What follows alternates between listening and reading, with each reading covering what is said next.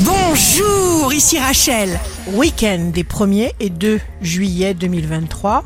Bonne santé pour la balance et le scorpion. Fabriquez-vous sans cesse de nouvelles idées, de nouveaux ressentis, de nouvelles pulsions positives, sur mesure. La victoire est proche et indiciblement exquise. Les signes amoureux du week-end seront la Vierge et les poissons. Belle surprise, très bientôt. Alors ayez confiance, vous allez vous réjouir, n'allez pas chercher très loin. Les signes forts du week-end seront le Capricorne et le Bélier, des nouvelles envies à l'appel, des désirs, des pulsions, une nouvelle vie, c'est le bonheur.